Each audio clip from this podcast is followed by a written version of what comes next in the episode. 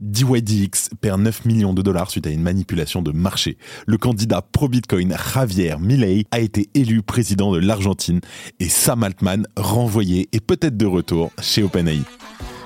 Salut, j'espère que vous allez bien et que vous avez passé un super week-end. On se retrouve tout de suite pour votre résumé de l'actualité sur le Crypto Daily. Le Crypto Daily. Mon nom est Benjamin Cohen. Et vous êtes bien sur le Crypto Daily le podcast qui traite de l'actualité crypto, NFT et métaverse. Dans vos oreilles, chaque jour, du lundi au vendredi. Et en première news, dans le sillage de la chute du YFI, le YFI de Yearn Finance, le système de liquidation de DYDX a été mis en difficulté. Et cet incident a coûté 9 millions de dollars au fonds d'assurance du protocole, mais les fonds des utilisateurs n'ont pas été mis en danger. On en parle juste après. En deuxième news, c'est une nuit historique pour l'Argentine. Voici les premiers mots de celui qui vient juste d'être élu président de la République de l'Argentine avec plus de 56% des voix. Javier Milei a battu son adversaire du jour, l'actuel ministre de l'économie du pays, Sergio Massa. On en parle juste après. Et en dernière news, le conseil d'administration d'OpenAI a récemment pris la décision de destituer le PDG de la boîte, Sam Altman. En réponse, Microsoft et d'autres investisseurs de l'entreprise ont commencé à faire pression sur le conseil d'administration pour la réhabilitation de l'intéressé. Gros planning aujourd'hui. Mais avant tout ça, et comme d'habitude, le camp du marché avec notre partenaire CoinHouse. Here comes the money. Here we go. Et aujourd'hui, c'est lundi, et comme d'habitude, on a Stéphane de Coinhouse qui va nous faire un petit récap de l'actualité macro sur les marchés. Stéphane, comment ça va et surtout comment s'est passée la semaine? Écoute, salut Ben, en super forme, le marché euh, est hyper euh, punchy en ce moment et ça fait du bien après euh, les mois qu'on a connus auparavant. Alors, si je commence rapidement, euh, la semaine a été assez pauvre en statistiques macro. On a eu un indicateur d'inflation aux États-Unis qui est sorti en hausse de plus 4% versus 4,1% le mois précédent. Donc, on reste toujours relativement élevé. Des ventes au détail qui sont plutôt ressorties euh, au-dessus des attentes. Donc, euh, là encore une fois, plutôt une surprise positive. Et a priori, on devrait échapper à la récession aux États-Unis pour 2024. Côté marché cette fois-ci, on a eu sur la semaine une continuation de la hausse sur l'indice equity euh, puisque le S&P a rebondi de 2,2% sur la semaine. Depuis ses points bas, il monte de 10%, ce qui est quand même énorme. Ça fait à peine trois semaines qu'on était sur ces points bas-là. Le Nasdaq, lui, sur la semaine, il monte de 12%, tiré principalement par ce qu'on appelle les Magnificent Seven, dont les euh, Apple, Google, Nvidia et Co. Le dollar, pour sa part, lui, recule, euh, puisque l'euro USD est repassé ce matin au-dessus des 1,09, ce qui est plutôt euh, un facteur de soutien d'ailleurs sur les cryptos, parce que historiquement, plus le dollar euh, baisse et plus les cryptos montent. Et enfin, sur le marché crypto, qu'est-ce qu'on peut voir? Continuation de la alt season qu'on avait commencé à voir la semaine dernière, même si on a eu quelques grosses corrections depuis vendredi. Euh, et si on regarde un petit peu plus en particulier euh, quelques, on va dire, grosses capitalisations, dont le BTC, on voit un range puisqu'on a été euh, tapé au plus bas à 34 500 sur la semaine et au plus haut à 38 000.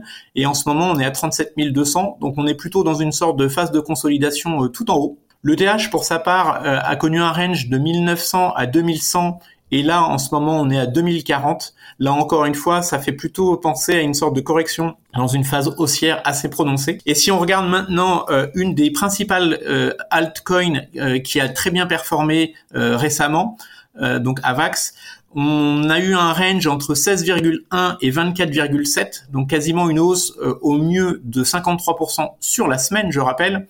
Aujourd'hui, ça cote 22,5, donc il y a un petit, on va dire un petit moins bien euh, parce qu'il y a eu euh, pas mal de prises de profit sur les altcoins.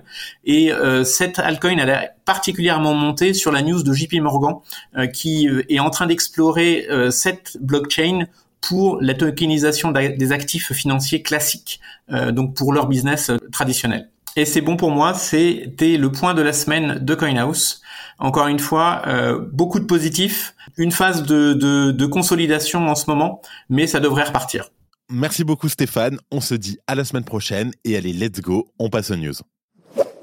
Alors, en première news, on a DYDX qui perd 9 millions de dollars suite à une manipulation de marché. Alors, dans la nuit du 17 au 18 novembre, le token YFI du protocole de finance décentralisé Yarn Finance a connu une chute impressionnante de son prix, concédant 45% en quelques heures. Cette chute a notamment affecté DYDX en provoquant des liquidations massives. Et peu après les événements, Antonio Giuliano, le fondateur de l'exchange décentralisé de DYDX, a pris la parole, estimant qu'il s'agissait là d'une manipulation de marché sur le YFI visant directement l'application. Il s'avère que les liquidations engendrées sur le DEX après la chute importante du cours ont mis sous pression le fonctionnement normal du système prévu à cet effet, contraignant donc DYDX de recourir à son fonds d'assurance. Ainsi, ce sont près de 9 millions de dollars qui ont été nécessaires pour régulariser l'incident. En tout cas, les équipes du protocole affirment que les fonds des utilisateurs n'ont pas été impactés. Et suite à cela, des mesures de protection ont été prises par les équipes de DYDX de manière à limiter le risque si un tel scénario devait se reproduire à l'avenir. Et si les raisons d'une telle manipulation à l'encontre de DYDX sont encore floues, si tant est que ce soit bien une manipulation, nul doute que cet incident sera riche d'enseignements pour le protocole. On souligne d'ailleurs que le fonds d'assurance est justement prévu pour de tels cas de figure. À ce propos d'ailleurs, on a Antonio Giuliano qui a d'ailleurs annoncé une série de fonctionnalités que les investisseurs pourraient retrouver sur la V4 de DYDX et qui auraient a priori grandement diminué l'impact de la chute du YFI sur le système de liquidation on retrouve par exemple l'impossibilité de retirer des fonds tant qu'une position négative est encore ouverte. Et d'autre part, le token DYDX a enregistré une baisse d'environ 5% durant cette période, ce qui reste cohérent par rapport à la tendance de l'ensemble du marché des cryptos dans le même temps essayez de faire quelque chose, vous n'allez pas y arriver, réessayez, vous n'y arrivez probablement pas et peut-être un jour vous y arriverez. Juste pour que les gens sachent, il n'est pas du tout au courant et c'est ça qui est très ah, Du tout, du tout. vraiment, on se rend compte que ça n'existe pas donc on s'est dit on va le faire. Ah bah, Owen l'a découvert et puis après il m'a harcelé en disant la data c'est le fuel de l'IA. Et l'IA, on sait que c'est en train d'exploser. Il y a deux ans, totalement en sous-marin, donc on commence à bosser là-dessus. Bonjour à tous, c'est William Simonin de Tada pour le Crypto Daily. Let's go Ça y est, l'interview est sortie samedi et elle vous a beaucoup plu. On est à quasiment 6 ou 7 000 vues sur YouTube. C'est un record. Merci à tous. Dernière chose, je sais que vous nous demandez beaucoup de codes pour participer à la bêta. Je vous mets un lien pour tenter de remporter un code à la bêta. Il nous en reste très très peu. Ça se compte vraiment sur les doigts d'une main. Donc dépêchez-vous de cliquer dessus. Le lien, c'est le premier lien en description de cet épisode. En deuxième news, le candidat pro-Bitcoin Javier Milei a été élu président de l'Argentine. Alors, Javier Milei a enchaîné les déclarations choc se présentant comme un président anti-système. Il s'apprête à dérouler un programme qui a autant fait rêver ses partisans qu'inquiéter les chancelleries occidentales. Mais ce que la cryptosphère mondiale attend de voir, c'est ce qu'il va faire avec Bitcoin qu'il a régulièrement mis en avant ces derniers mois et dont il a abondamment vanté les mérites. Ira-t-il au bout de ses projets? Alors, c'est maintenant que les choses sérieuses commencent pour le nouvel homme fort de Buenos Aires. Candidat anti-système, populiste, fervent admirateur de Donald Trump et de Jair Bolsonaro, le personnage divise l'opinion et suscite bien des interrogations à l'étranger. Que va-t-il faire? Que peut-il faire? Alors lui qui a eu des mots très durs envers les institutions financières internationales, mais aussi sa propre banque centrale, il est clairement attendu au tournant par les millions d'Argentins qui ont voté pour lui. Ces derniers espèrent qu'il redressera la situation économique du pays, rongée par une inflation incontrôlée à plus de 143% sur un an. Oui, vous avez bien entendu, 143%. On se rappelle aussi qu'il avait appelé de ses voeux, il y a encore quelques semaines, la fermeture de la banque centrale du pays qu'il avait qualifiée d'escroquerie en même temps qu'il envisageait Bitcoin comme une alternative sérieuse. Cependant, il n'a jamais officiellement déclaré qu'il en ferait un élément central de sa politique, même si les observateurs attendent inévitablement un geste en faveur de la crypto-monnaie dans le pays. En tout cas, le président fraîchement élu a reçu les félicitations des États-Unis par l'intermédiaire d'Anthony Blinken, le secrétaire d'État américain. Mais il a aussi eu le droit à un message de soutien de l'ancien président Trump pour qui Javier Milei a une grande admiration. Cette élection n'en a pas fini de faire parler d'elle dans un pays déchiré où l'économie chancelle sous les coups de butoir de l'inflation et d'une crise économique dont l'issue est plus qu'incertaine. Oui, Javier Milei vient de redonner l'espoir à tout un peuple, mais ses opposants sont nombreux et le pays reste fortement divisé. Le monde entier attend maintenant de voir quelles vont être les premières décisions de celui qui se définit comme anarcho-capitaliste et qui va devoir composer avec la réalité politique et économique de l'Argentine. Et bien sûr, où est Bitcoin dans tout ça? Comme on a pu le voir, le cours semble en tout cas avoir réagi favorablement à la nouvelle. Merci d'écouter le Crypto Daily. Et en dernière news, on parle de Sal Matman qui a été renvoyé de chez OpenAI. Alors, vendredi dernier, le conseil d'administration d'OpenAI annonçait une nouvelle surprenante au travers du licenciement de son PDG et cofondateur, Sam Altman. La destitution d'Altman aurait été motivée par des problèmes de communication avec le conseil d'administration d'OpenAI qui a perdu confiance en sa capacité à diriger efficacement l'entreprise. De fait, c'est Mira Murati, la directrice technique d'OpenAI, qui a été nommée PDG par intérim. Cette décision intervient peu après une période de développement significatif chez OpenAI y compris les améliorations du moteur ChatGPT. Alors, cette annonce a eu un impact direct sur le prix de WorldCoin, le projet crypto qui a été cofondé par Sam Altman et dont le but est de créer un réseau d'identité et financier à grande échelle. Pour info, le cours du WLD, le jeton natif du projet, a chuté environ de 9% immédiatement après l'annonce et de plus de 12% sur les 12 dernières heures.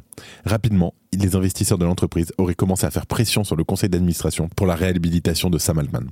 Ces investisseurs comprennent en premier lieu Microsoft qui est entré au capital d'OpenAI à hauteur de 10 milliards de dollars, ainsi que Thrive Capital et Tiger Global Management. Mais on apprend ce matin que Sam Altman ne reviendra pas dans l'entreprise le conseil d'administration de l'entreprise n'ayant pas souhaité faire de compromis. Emmett Shear, l'ancien PDG de Twitch, vient d'être nommé CEO de OpenAI. En parallèle, Microsoft a annoncé d'avoir engagé officiellement Sam Altman pour diriger une nouvelle équipe de recherche sur l'IA avancée. Et avant de terminer les actualités en bref avec notre partenaire Bean Crypto. La SEC repousse sa décision pour les ETF de Franklin Templeton et Global X. La SEC a encore reporté l'approbation des ETF Bitcoin Spot, incluant ceux proposés par Global X et Franklin Templeton. La SEC demande des modifications pour aborder des préoccupations telles que les risques de manipulation de marché l'intérêt pour les claims de FTX augmente. Certains créanciers de FTX se voient désormais proposer jusqu'à 0,60 à 0,65 dollars pour chaque dollar de créance. Cela marque une augmentation significative par rapport aux transactions de fin octobre qui se clôturaient à 0,5 dollars pour chaque dollar les frais sur Polygon explosent. L'activité sur Polygon a connu une hausse spectaculaire avec un record de 16,45 millions de transactions en une journée. Cette augmentation a entraîné une explosion des frais de transaction, atteignant jusqu'à 0,10% par transaction. CoinShares va racheter Valkyrie et son ETF Bitcoin. Alors CoinShares est une société européenne du secteur des cryptos qui vient d'obtenir une option exclusive pour acquérir Valkyrie Funds, y compris son ETF Bitcoin très médiatisé. C'est la fin de ce résumé de l'actualité du jour sur le Crypto Daily. Évidemment, pensez à vous abonner pour ne pas rater le suivant, quelle que soit d'ailleurs l'application que vous utilisez pour m'écouter. Rendez-vous aussi sur Twitter et LinkedIn pour d'autres contenus d'actualité exclusifs. Je crois que j'ai tout dit, faites attention à vous, et moi je vous dis à demain. C'était Benjamin pour le Crypto Daily. Merci et à très vite.